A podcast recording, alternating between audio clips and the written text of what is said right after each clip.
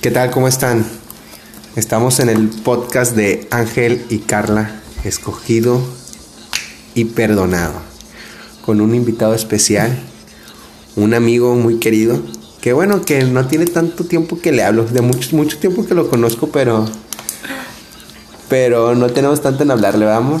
Así es. Tenemos poquillo, leve. Él se llama Dani, es un amigo ahí de la iglesia y este, pues hoy lo invitamos, hoy fue escogido. ¿Qué onda, Dani? Y perdonado también. Qué oso. Hola, ¿cómo están? Excelente, ¿y tú? Bien. Muy bien. Qué oso. Perdónenme, estoy bien nervioso. No sé, Es no tu sé. primer podcast, Sí. entiéndelo en lo que va agarrando confianza. Sí, mi amor, el tuyo es el segundo. Sí, que Quiero Bueno. que, que quede claro que todavía estamos ensayando esto. Así sí. es. Sí, como saben, este No es un podcast nulo profesional, Casero. es un podcast casero, pero con un enfoque, ¿verdad? Con un enfoque, con algo que queremos hacer es de que si si no llegamos lo a alguien, ¿verdad? O sea, alguien que, que, que transforme algo en, en él, un pensamiento o, o su vida o algo, pues ya nos damos por bien servidos. Como lo dije en el podcast pasado, si lo escucha una, dos, tres gentes está bien, pero que a esa gente Le hagamos ruido. si le cause ahí, ahí este, le haga ruido en su corazón, en sus pensamientos, Que conectemos. que conectemos con, con nuestro Dios. Bueno, Dani, ¿nos quieres hablar un poco de ti? De, como mencionaba, como mencionaba, tenemos, tenemos ya tiempo de conocernos, ¿verdad? Pero de hablarnos, eh, no, mucho. poquito. Tendrá ¿Qué será, poquito este tiempo, año? ¿ah? No, la gente fue su boda. Bueno, Pero no, sí. te Pero no, chido. no Este. Era como que, ah, hermano, Me estoy Dani. privando de decir muchas cosas porque ya me tienen. me tienen bien sentenciado. Normalmente no, no, no- no soy tan cauteloso al hablar. Este. ¿Cuánto, tiempo ten- cuánto tiempo tengo de hablarles? No, de Chido, hablarnos, de hablar de chido. de hablarnos poquito. compa. de hablarnos poquito, este, pero de conocernos Yo ya creo que de llevamos este tiempo. año, ¿no? Yo creo que fue el año pasado. El año pasado. Sí, el año pasado. Sí, el año pasado fue que, que nos empezamos ahí como que a, A cotorrear. a hablar más. O sea, bueno. Hacer eh, carnitas asadas. Hacer carnitas asadas, ¿verdad? Eh, o sea, sabemos que, o sea, Sí, sí. ustedes llevan Sí. una bonita relación con mi mamá, Sí. ¿verdad? Tu mamá, tu familia y todo, pero yo creo que este tiene poquito en, en, en que nos... Hay algo que, que une, que puede unir o puede destruir familias y es el juego del uno. Ay, Ah, sí, sí, es cierto. sí, sí. Así fue donde comenzamos a ser amigos. Nunca jueguen con ellos, por favor. Nunca jueguen el uno con Dani ya y su llevamos cuatro minutos y no hemos hablado de nada, por favor. Pues bueno, Dani, ándale, preséntate. Ok, soy Daniel Hurtado, mucho gusto a todos. Tus redes sociales para Daniel Hurtado. X todos. Daniel Hurtado X con H Hurtado y X al final. Ok. Este, 24 años, licenciado en Mercadotecnia. Gracias a Dios. Y por la misericordia de Dios, terminé la facultad. Este, ¿qué más quieres saber de mí? ¿Cuánto llevas en iglesia? Ah, eso está bien chido. Soy, soy en, en la iglesia yo toda la vida. En la iglesia ya toda la vida, pero de Desde cristiano. nací. Y de cristiano llevo desde los 18 años. Ahí fue cuando te encontraste con Cuando ya hiciste por tú la vez. decisión. Cuando, efectivamente. ¿Fue Porque- difícil el trayecto ahí en la adolescencia? Bastante, porque es muy. Es muy diferente amar a Dios por. por convicción que por obligación. Wow. Porque cuando eres niño, cuando eres niño te obligan a amar a Dios. Tú no sabes qué estás haciendo. Tú no sabes por qué te llevan a la iglesia, pero ya te acostumbras a ir a la iglesia, ¿no? Sí, y Te pero dicen que es malo no ir a la iglesia, pero no te enseñan, no te dicen por qué debes llamar a Dios. Solamente a lo mejor no lo amar. entendías, ¿no? Porque eres niño. Mm, tal vez, O sea, porque pues maybe. el- la intención de, de que te lleven a la iglesia es de que los niños conozcan de Dios y sepan. pero a lo mejor tú no, tú no te, eh, con tu conciencia no está al 100% desarrollada como para hacer una elección propia. No, bueno, y aparte O sea, sí puedes de- hacer la elección, pero todavía... Pero no 100% como consciente. Pero todavía dependes de tus papás, ¿no? O sea, como Exacto. que tus papás sí, de que... Si tus oye, papás no van a la iglesia, tú no vas Tú a la no vas a la iglesia. Exacto. O sea, Exactamente. así de fácil. Sí. ¿Qué te iba a decir? Se me fue lo que te iba a decir.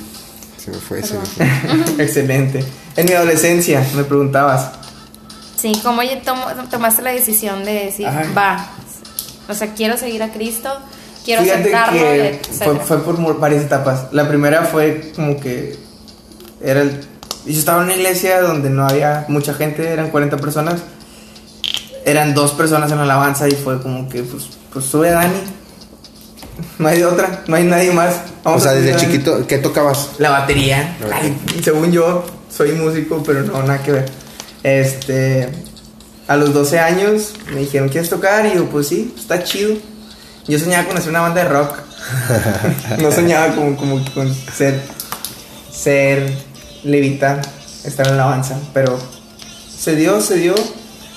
Estuve muchos años, me costó mucho trabajo. En, este, en la iglesia donde yo estaba, era una iglesia ah, de senda antigua, muy militar. Para yo tocar. Pero a ver, describe eso. ah, o sea, para la va, gente ahí que te va, no. Sí. Era una iglesia muy estricta. Ah. Para yo poder tocar en esa alabanza, antes de tocar estuve seis meses haciendo el aseo Wow. de la iglesia. Y Aseo te refieres Aseo a de la iglesia, baños, sí, todo, trapear, los baños, sí, limpiar todo. sillas, quitar los chicles debajo de las sillas. Por cierto, no peguen chicles debajo de las sillas, está bien feo. este, y luego después tuve que llevar muchos estudios. A los seis meses ya comencé a tocar. Pero bueno, Fue porque uno de los chavos faltó y fue de que, pues, suban a Dani, oye, ¿qué? pero eso ayuda, ¿no? Uh, bastante, porque te cuesta, te cuesta trabajo, te cuesta tu lugar. Exacto. Ganarte tu lugar. Ganarte tu Lo lugar. valoras entonces. Exacto, exactamente. Después de eso ya vino una infinidad de estudios bíblicos de un año, de dos años. Llegó un momento en que yo tenía que memorizar un salmo cada sábado para yo poder subir a tocar el domingo. Eso era... Estaba muy extraño. A ver, aviéntate un salmo me que no se lo es Salmo 23. me los macheteaba, ya no me acuerdo. Nomás para tocar. Pero te digo, o sea, no era porque amara a Dios, era porque amaba Tenía que tocar. hacerlo. Ajá, me gustaba tocar. No sabía qué estaba haciendo. Y esa fue mi adolescencia en la O sea, iglesia. empezaste a los 12 años A tocar la batería. Ajá. La batería. Y luego hasta hasta que, o sea, hasta qué edad estuviste en digamos en esa iglesia? En esa iglesia estuve hasta los 17. Entré a la prepa. Les digo que esa iglesia era muy estricta. Dejé materias y fue como que si no pasas las materias, vas a estar No, abajo. pues. Entonces estuve en disciplina sin tocar la batería. Después ya X pasaron muchas situaciones. Nos cambiamos de iglesia y aquí es donde donde tú dices ya ya encuen- encuentras la manera de amar a Dios de verdad, ¿no? Cuando llego a la, a, la iglesia donde estoy ahorita, yo tenía 18 años, yo venía muy herido, estoy en un campamento jóvenes y ahí fue donde verdaderamente me encuentro con Dios. Me acuerdo mucho, era una canción, eh, la de... Ah, se me va. La- ¿Se me fue? La de que quiero el perfume. Que- La de como, la de como Jacob. Esa, la de Te abrazaré. La de Te abrazaré. abrazaré. Cuando yo estaba, estaba- estaban tocando, estaban con esa canción, yo estaba bien quebrantado porque yo, yo me había encontrado con Dios en ese momento. O sea, yo, yo, lo, yo lo que anhelaba era encontrarme con Dios en ese momento. Ajá. Esa fue la primera etapa. Ahí fue donde yo conocí. Pero fue en un campamento de un esta iglesia, sí. de esta iglesia la que ahorita en el vas. primer campamento que yo fui. Ok. Fue, ahí fue donde yo. Ahí yo conocí el amor de Dios. O sea, yo conocí que Él me amaba. Pero yo todavía no lo amaba a Él. Oh, ya. ¿Sí me entiendes? Sí, sí, sí. Ok. Y. Pues. X. Bueno, O no, sea, no, ahí fue tu cambio así de que radical, de que, wow, ya sé quién es Dios, cómo me ama y lo que soy en Él, y radicalmente dijiste, quiero eso, o fue de que, No, bueno, proceso de que, bueno, tipo, lo reconozco, lo quiero, pero todavía no estoy así como que el, Exacto. el 100% convencido de decir, bueno, Sí. va, radicalmente cambio. Porque ahí conocí el amor que Dios me tenía a mí. Ok. Pero yo no había como que aceptado ni tomado la decisión, o no sé cómo De se puede decir, de amarlo. Ajá. Eso ya fue tiempo después. Fue tiempo después. Fue aproximadamente dos años después. Dos o tres, años. Dos o tres años después fue cuando ya, en un momento de mi vida, yo ya dije, este eh, co- conocí a Dios. Pero, Conocí, conocí- ahora, ahora después de conocer el amor de Dios que había, que había surgido desde hace años, es en ese momento de mi vida yo pude escuchar a Dios. ¿Y cómo escuchar a Dios? O sea, ¿qué Ah. sientes tú como que dices, lo escuché? Lo escuché. No sé. Oye, Dani, Sí. pero bueno, pero No sé eh, en, ese tiempo, en ese tiempo que decidiste tomar la decisión, que ya, que ya sabes que el amor que te tiene Dios a ti, Ajá. y luego después, ya que tú fuiste, pues no sé si se puede decir que ya empezaste tú a amar a Dios. Ajá. O sea, en ese tiempo, antes, eh, se puede decir que, que eras una mala persona, eh, o que hacías mal. Pues O sea, no sé, como vienes de, un, de, de una, de una, digamos que de cuna cristiana, ¿te desviaste mucho? ¿O fuiste No, un niño no. rebelde, un joven rebelde? no, no, de hecho no, o sea, no, no fue como que... algo. Ajá, sí, o sea, no. Lo más rebelde que hice fue tocar un timbre e irme corriendo, ¿sabes? Fue como que... No es como que soy la persona así como que... De hecho, era algo que yo... En ese momento yo decía, a mí me gustaría... Porque yo decía, ¿cómo, cómo drogadictos vienen a los pies de Cristo? O sea, aman a Dios porque Él perdonó todo su Todo su- pasado, ¿no? Como prostitutas, como personas, X, no sé, que hayan hecho algo, un pecado, o hayan pecado de manera deliberadamente, este, toda su vida, ellos se enamoran de Dios y empiezan a obedecer a Dios porque por su pasado fue borrado, ¿no? Sí, sí, sí. Ellos aprovechan la oportunidad de que Dios les da de volver a vivir una nueva vida y la hacen al 100 obedeciéndolo, ¿no? Yo, yo, yo anhelaba que me pasara algo así. Yo decía de que, pues, Pero nunca lo tuviste. Mm-mm. O sea, nunca fue que dentro de lo que O sea, tú pensabas que pues que es que cometiendo Dios... algo malo ibas a tener ese amor. Sí, sí, sí. O sea, yo, decía de nosotros. que, pues, es bien fácil amar a Dios cuando Dios te perdonó de todo. Sí. lo bueno, que fíjate que a mí me pasa lo, lo- me pasaba lo contrario, ¿no? O sea, yo decía de que, como si tú toda la vida lo has conocido, o sea, no te puedes entregar y enamorar a él, o sea, porque yo no lo conocía, Ajá. entonces yo era ignorante y pues cometía muchas cosas que no debía.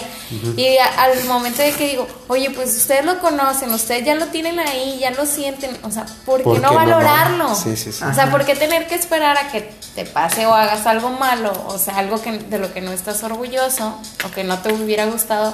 Si hubieras conocido a Dios, no lo hubieras hecho. A ustedes que ya lo tenían, pues ya lo traen, como quien dice. Pues es que, Bueno, y Dani, y por ejemplo, ¿qué, qué, qué consejo le das al- a, los adolescentes?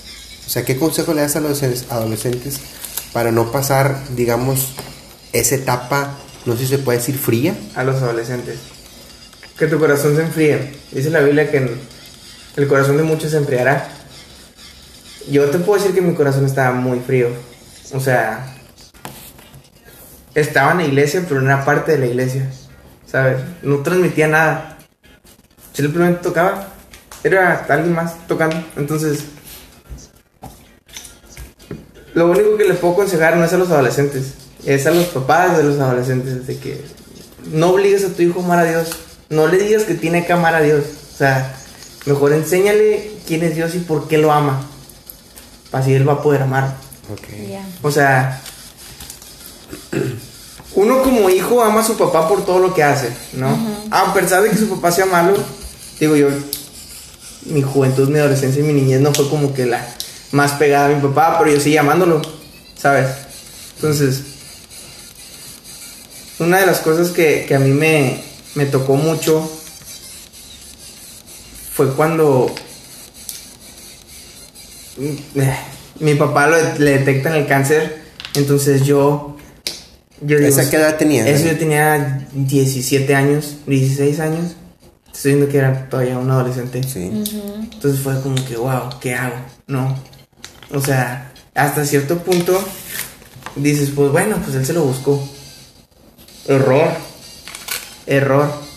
Totalmente. ¿Cómo vas a culpar a alguien de algo que tal vez sí se lo buscó, pero tú no eres nadie para juzgarlo, ¿no? Exacto.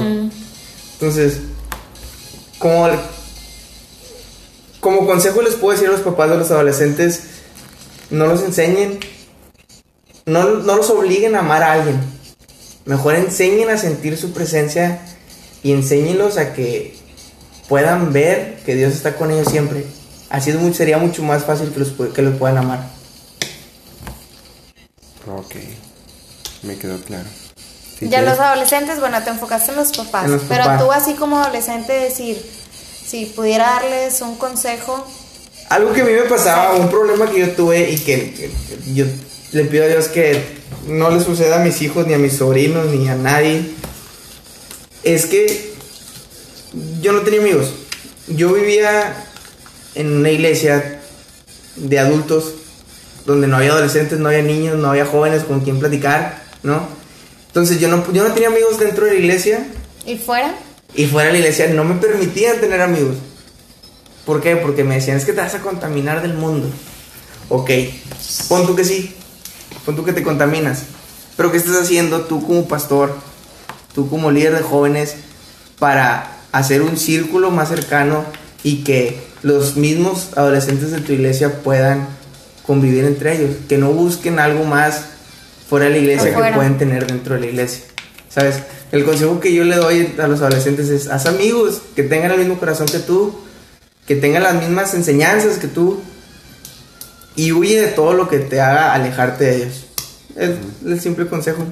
y es que yo creo que en, en esa es- o sea, influyen mucho las amistades. Ah, no, claro. O sea, es la época, se podría decir que en las que estamos más propensos a ser rebeldes y a de que si te dejas influenciar, pues por una mala o incorrecta amistad, o sea, bueno, que no esté de acuerdo a tus principios o valores, pues sí es más fácil que, como dicen en el dicho, ¿no? El, el que anda con lobos aullar se enseña. Entonces, Se lo lleva la corriente. este, no, es que o sea, es una etapa difícil. O sea, yo siento que la adolescencia es una etapa No, pues bueno, dicen que la. pues en la adolescencia sí es, o sea, adoleces, te duele, te duele crecer. No, pues eso Wow. sí, sí. Sí, sí, tienes toda la razón, Dani. Oye, Dani, te preguntaba eso por todo lo, lo, lo que lo que es este en cuestión de, de jóvenes y, y pues adolescentes. Porque, o sea, yo desde que te vi, o sea, te vi en la iglesia, pues sí, este, sí, un huerquillo ahí chiquitillo. Payasillo. No, payasillo, va. Pero, pero me, me,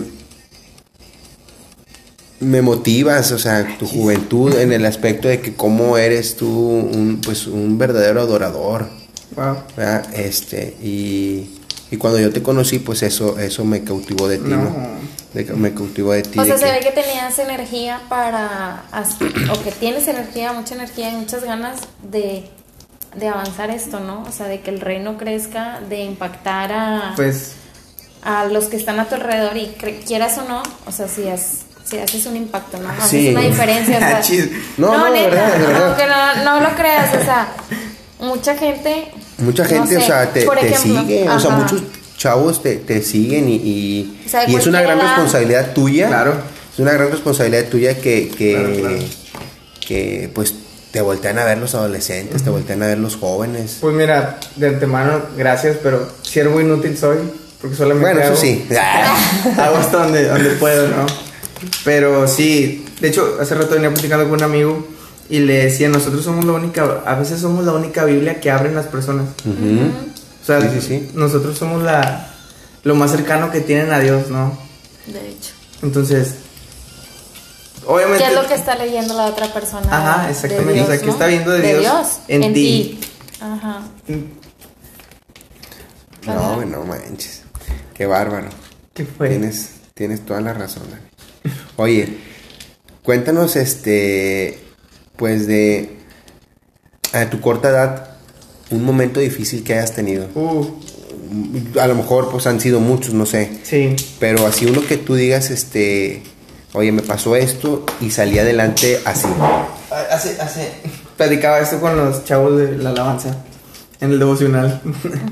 Eh, algo que a mí me, me marcó mucho Y fue el momento donde yo ya comencé a amar a Dios. Fue cuando este mi papá ya eran sus mi- este murió mi papá murió de cáncer, entonces en sus últimos días yo estaba súper frustrado porque me está yendo bien mal en la escuela, en el trabajo también me estaba yendo súper mal y súmenle que estaba mi papá muriéndose en un hospital, entonces yo junto con mis hermanos nos turnábamos, ¿no? De que cada quien una noche, entonces la noche que a mí me tocaba era de que vete a trabajar y luego vete a la escuela y luego vete en la noche a Hacer la guardia, a digamos. hacer la guardia y en la mañana despiértate y vete a bañar porque te vas a ir a trabajar, ¿sí? Entonces, esa noche fue que yo ya todo se me cruzó, el trabajo, la escuela, mi papá, otras situaciones que traía ahí y y yo mm, ya no sabía qué hacer, ya ya estaba desesperado y busqué a Dios de la manera más tranquila, pero con más fuerzas. Porque no podía gritar de la desesperación, no. O sea, yo quería gritar de que, Señor, ¿dónde estás? Señor, ayúdame, no me dejes.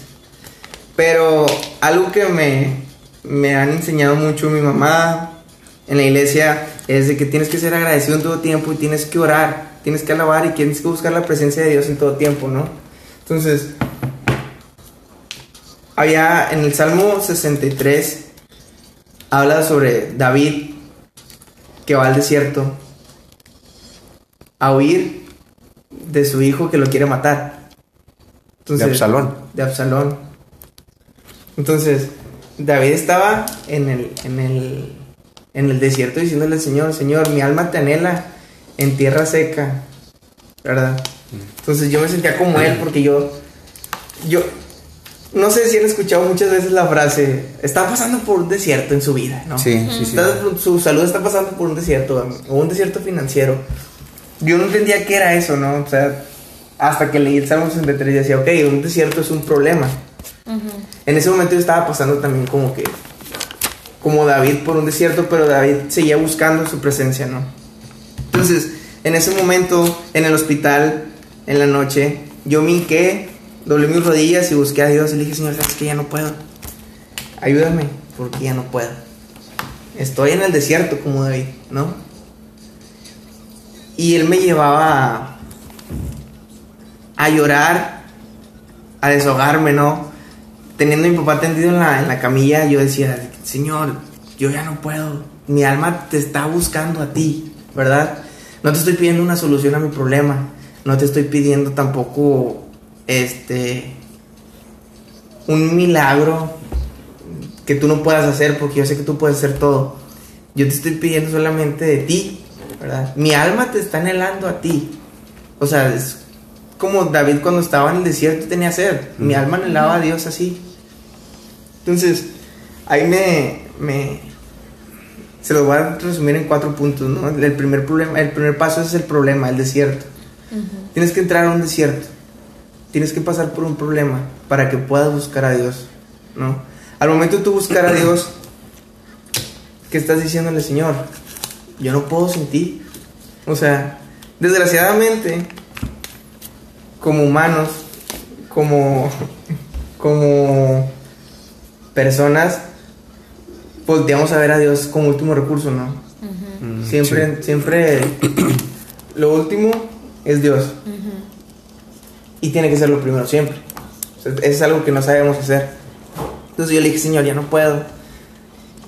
Doblé mis rodillas, busqué su presencia, reconocí que sin Él no era nada. Entonces ya no me quedaba nada más que esperar la respuesta de Dios, ¿no? Entonces recuerdo ese momento en el hospital que fue como que fue un silencio total, así. Todos los aparatos de todas las camillas dejaron de sonar en mí. Este, no escuchaban nada más que un "Shh, tranquilo porque aquí estoy. ¿No? Wow.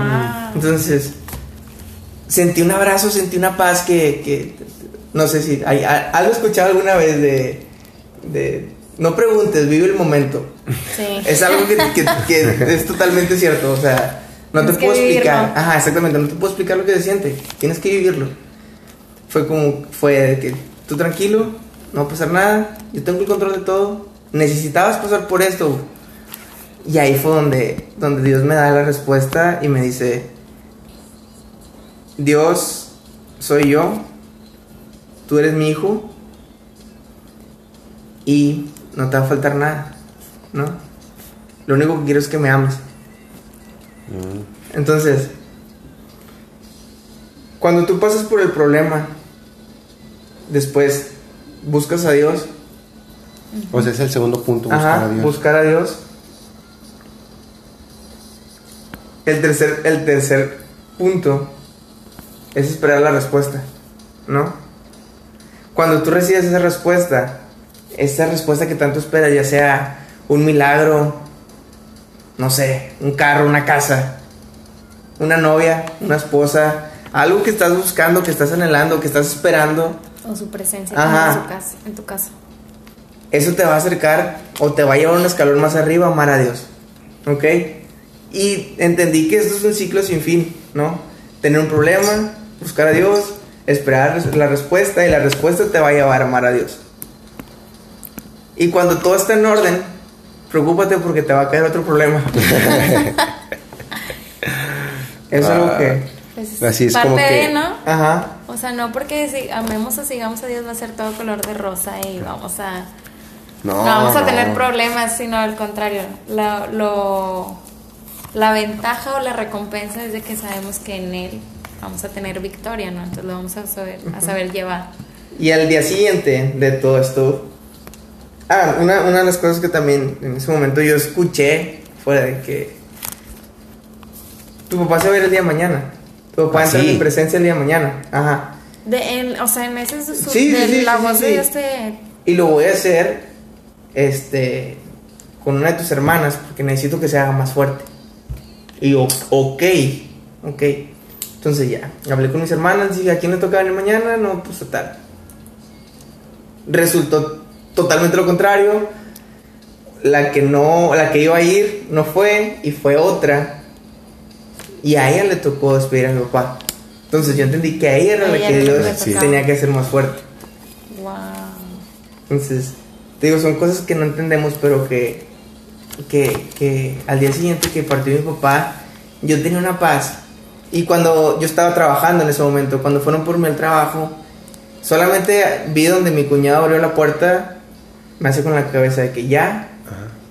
me hinqué En el trabajo. en el trabajo, volteé al cielo y solamente le dije gracias Señor, porque tú no me dejaste. Man. Y fue... Ese ha sido el momento Más difícil. más difícil y que me ha hecho amar más a Dios. Oye, yo tengo Excelente. una, una duda. A ver. digo, ¿Y en algún momento no viste así como que dudar de tu fe o de Dios? O sea, porque estás de acuerdo que como quiera, pues no está chido saber que tu papá está enfermo Claro. y que está de una enfermedad algo terminal y que Claro. puede ser algo así. O sea, ¿en algún momento pasó por tu cabeza o tu corazón o algo así como que, Dios, o sea, realmente en el Dios que Pasó algo, no, no, no pasó eso, pero sí pasó algo que, que yo decía, yo soy hijo de Dios y yo tengo fuerzas y nada de esto me va a afectar. Pero la verdad es que te- No. era totalmente lo contrario porque yo no era un hijo de Dios. Mm. O sea, yo, yo en ese momento yo vivía en la iglesia, pero no era parte de la iglesia. Eras creación de Dios todavía. Exactamente, o sea, no era un hijo de Dios, no era, no era un siervo de Dios. Era algo que, que no entendía porque, pues porque no me había acercado a Dios simplemente, no, no había pasado por ese desierto para yo acercarme a Dios. Y desgraciadamente nos, nos esperamos a tener un desierto así de fuerte, así de grande, para, hacer- para buscar a Dios de una manera grande. Sí. Sí, sí, es cierto.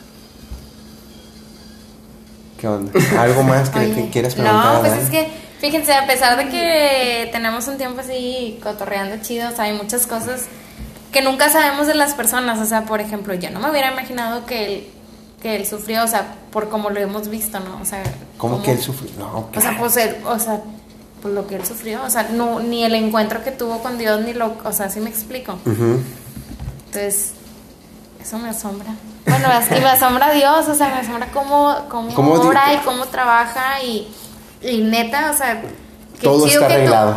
no, todo está arreglado y qué chido que, que tu corazón estaba, o sea, dentro de lo que cabe, estaba alineado, con el de Alineado. Dios, porque, o sea, yo siento que si tú no estás firme en lo que eres en Dios y lo que Dios es para ti, ¿verdad? Puedes caer en, en lo que yo te preguntaba, de que, oye, no dudaste o no, de, de que, oye, pues si yo creo en un Dios donde ah, es un Dios de milagros y que para Él todo es posible, El problema o es que sea, como nosotros... por ejemplo decir, como por qué no salvar a mi papá, o sea, como por qué no curarlo, ¿sí me explico? Sí, o sea, sí, cuestionar Cuestionar la su- voluntad de Dios. ajá. El problema es que nosotros queremos ver a Dios donde nosotros queremos ver a Dios. Y Dios no... O sea, es, es muy fácil ver a Dios en su creación, Ajá. ¿no?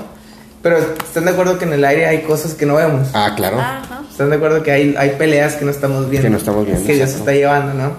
Entonces, eso no lo estamos viendo. Y ahí está Dios. O sea, el hecho no es que queramos ver. El hecho es que tenemos que confiar que Dios está. Creer que Dios lo va a hacer. Una de mis frases favoritas es de, es de que todo está arreglado. Dios tiene Dios tiene el el control. de, de todas las cosas. De todas las cosas. No, pues bueno, Dani, fue un gusto tenerte aquí en este podcast. ¿Cómo, cómo mencionaste al principio que era un podcast piloto, no? Piloto. Un Luego vengo piloto. ya a los, a los chidos. Ya luego va a estar, va a estar a los chi- en, los, en los chidos, en los profesionales. Pues nos vas a estar ayudando ahí en edición y todo, ¿no? De. Claro, Nos va a estar ayudando ahí en edición. en todo, Empezando el año regreso. Ok, Dani, ya dijiste. eh, ya que falta. Ya no te vamos, Ya, ya, ya. ya no te vamos a invitar. No, muchas gracias, en verdad, muchas por gracias haber por, ab- aceptado. por abrirte, Por abrir, ajá, por, porque este, por quitarte horas de sueño. Sabemos que mañana Voy a trabajar. vas a trabajar. A tu mamá, que le estamos y- desvelando. a tu mamá que la estamos Pero desvelando. muchas gracias. No, No, sé a si ustedes, quieras despedirte, gracias. decirle Despídete al del público auditorio. conocedor. Les mando un beso a todos, un saludo. Este, ¿qué les puedo decir? El único consejo que les doy es busquen a Dios. Es el consejo que todo mundo les va a dar porque a todo mundo le da solución. Busquen a Dios, ya Que escucharon. Dios te ama, ¿no? Sí. O sea, eso, aunque suene muy trillado o repetitivo o lo que quieran, pues es que es la verdad. Ajá. Lean la Biblia porque muchas veces esperamos que Dios nos hable. y no leemos la Y no Biblia. leemos la Biblia, Sí, no. Chihuahua. Bueno, pues raza, espero y les guste este podcast. Este, Báñense también. ahí esperamos su retro. Tomen agüita con chía. Vamos, este, vamos avanzando poco a poco y pues como les mencionábamos al principio es con un propósito, ¿no? Eh, el cual el propósito es de que alguien quede impactado con, pues con lo que se está hablando aquí y que a alguien le ayude con lo que se está hablando aquí. Así es. Despídete, amor. No, pues muchas gracias pues por escucharnos. Gracias, Dani, otra vez por la invitación. Gracias, esposo mío, por animarte a hacer este tipo de contenido. Bueno, y no se olviden de compartirlo, aunque yo ni lo comparto, pero ustedes compártanlo. Bueno, saludos. Bye. Bye.